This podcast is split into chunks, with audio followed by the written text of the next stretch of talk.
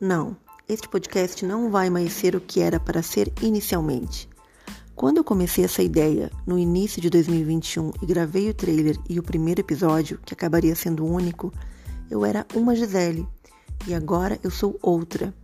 E de lá para cá eu mudei e muita coisa mudou. E agora eu resolvi retomar esse projeto, só que de uma forma diferente.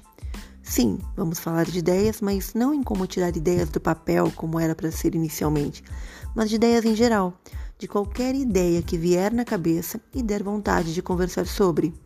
Um livro, um sentimento, uma confissão, uma música, uma reflexão. É isso. Se eu não mudar de novo, claro. Vamos falar de ideias?